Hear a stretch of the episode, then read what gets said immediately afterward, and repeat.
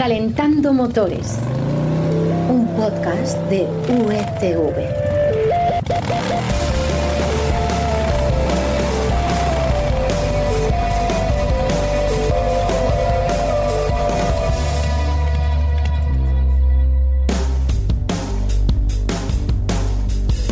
Hola, bienvenidos a Calentando Motores, el podcast en el que os acercamos lo más llamativo, lo más interesante que ha pasado en el panorama del automóvil en estos últimos días. Información que de dónde la sacamos, Florian? Hola Carlos, pues claro, de las secciones de motor del mundo y expansión y marca coches. Como siempre, si es que no hay que buscar en otro sitio. Soy Carlos Espinosa y esta semana vamos a hablar de cómo y cuándo se van a extender las zonas de bajas emisiones por las ciudades de toda España.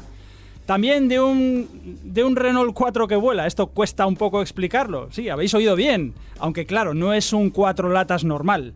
Y terminaremos contándote por qué las marcas españolas de motos eléctricas se sienten, atención, discriminadas por la administración. Así que pulsamos el botón de contacto, esperamos a que la luz del semáforo se ponga en verde y arrancamos.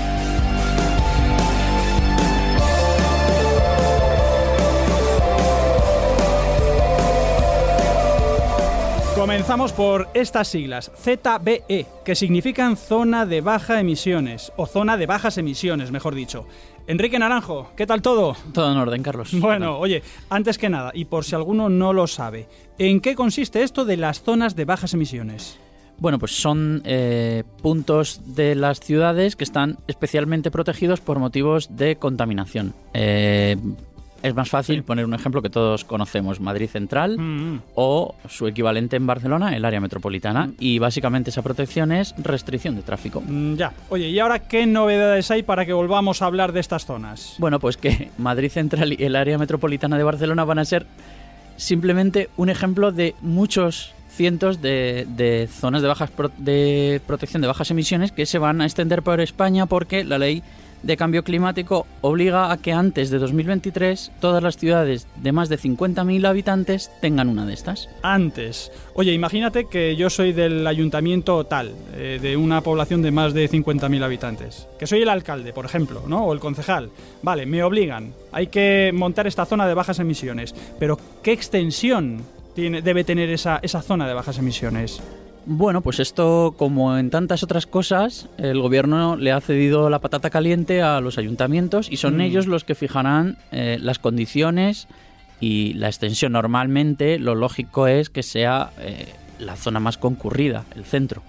Eso es lo que esperamos, pero Ya. eh, va a ser un poco caos porque en cada sitio va a ser diferente probablemente. Claro, imagino que en algunos sitios lo harán midiendo eh, la calidad del aire y otros a lo mejor pues no tienen aparatos o lo que sea para medir. Claro, en principio son esos criterios los que se han fijado, la contaminación, eh, la, el nivel de ruido, pero bueno, veremos cómo se plasma porque luego...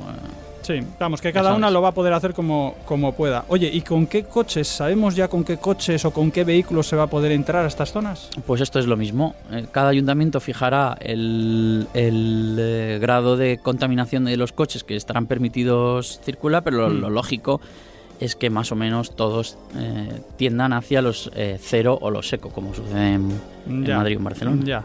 Oye, y si yo voy, yo voy conduciendo con mi moto, con mi coche, y de repente voy a entrar en una de estas zonas eh, y voy con un coche sin etiqueta, entiendo que se me avisará, ¿no? Eh, porque a- ahora a lo mejor voy a una población que no conozco, es la primera vez que voy, y de repente pues, voy con mi coche sin etiqueta.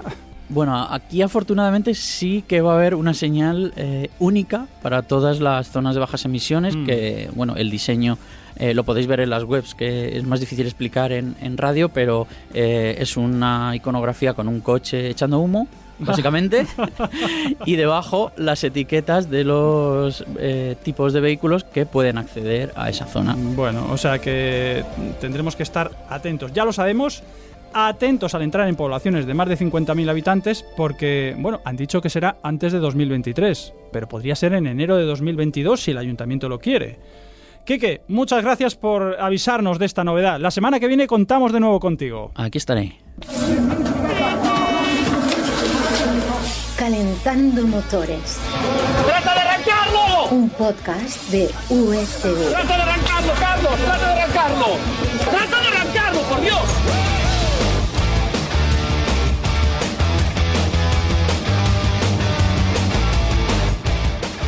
Te vamos a hablar de ese Renault 4 que vuela, lo que nos faltaba por oír, el viejo Renault 4 por los cielos. Félix García, bienvenido. Hola, hola, un cuatro latas. Pues sí, eh, oye, ¿esto de que un Renault 4 vuela es cierto o no? Bueno, pues digamos que no del todo. Es cierto que tiene forma de Renault 4 o que evoca a él, a ese, a ese cuatro latas del que te cuento, ¿no? Sí. Del que te hablo. Y que se ha hecho una colaboración con Renault para celebrar el 60 aniversario de este coche. Sí. Pero en realidad el Air 4, como así lo han llamado, se trata de un dron creado por la empresa francesa de Arsenal, al que en lugar de ponerle una cabina de tipo avión, le han puesto un cuerpo con forma de la carrocería del Renault 4 antiguo. Eso sí, la carrocería es de fibra de carbono, no es una carrocería real eh, de, lo- de los hierros, ¿no? De, de Ya, antaño. Ya, esa de, de chapa gorda como era el Renault 4 es. de toda la vida que había por los pueblos. Oye, eh, ¿este coche qué velocidad puede coger por el aire? Pues mira, según dicen ellos, 23,6 metros por segundo. Que eso traducido a kilómetros por hora son 94 kilómetros por hora. O sea que en realidad el Renault 4 de toda la vida, que va por tierra, pues es más rápido. Eso te iba a decir, le gana. Sí, sí, sí. Y además, este, el, el drone, el, el invento este que, nos, que se han creado, llega hasta 700 metros de altura y se inclina a un máximo de 70 grados al girar, que no es poco. Mm, No, oye, eh, por dejarlo claro, entiendo que no hablamos de un dron chiquitito, de, de eso, sino uno de transporte de personas, ¿no? Eh, sí, sí, sí, de personas. El Air 4, como así lo han llamado, insisto, es para transporte de personas y como en realidad no tiene puertas, para acceder al interior de la carrocería, eh, se levanta de atrás gracias a unas bisagras que tiene lo que sería, pues como por así decirlo, el frontal del coche común y seta antiguo de, de BMW. claro. Bueno, entiendo que no se va a vender, ¿no? Eh, con esta forma de Renault 4, no. Pero la idea de The Arsenal es desarrollar drones para crear una futura red de transporte por el cielo que contribuya a la descarbonización Hmm, ya. terrestre. ¿no? Lo que pasa es que eso depende de futuras legislaciones, no se sabe cuándo podrá ser una realidad, Ya. baterías, hidrógeno, Ya. bla, bla. Ya tú sabes. lo de siempre. Oye, y este, este, bueno, iba a decir coche, dron, no sé, R4, ¿ya vuela? De momento solo se han hecho pruebas, test, ensayos, pero Sí. para el año que viene eh, va a hacer un viaje desde Miami hasta Nueva York, Toma. haciendo una parada en Macao, para echar un bingo o algo, entiendo, ¿no? un casino. Porque hay que recargar las baterías de litio, esa es la excusa que nos ponen. Por cierto, la autonomía la desconocemos. Bueno, pues eh, esperaremos a ver en qué acaba esta aventura. Oye, yo me imagino eh, el- a King Kong encaramado en el Empire State eh, tratando de espantar un Renault 4 que viene. Sería muy cinematográfico, la verdad, un puntazo. Sí, sí. Mucho. Bueno, y ahora nos vamos con las motos, las motos españolas, a las que al parecer la administración no trata de forma justa. Nos lo cuenta ahora mismo Florian.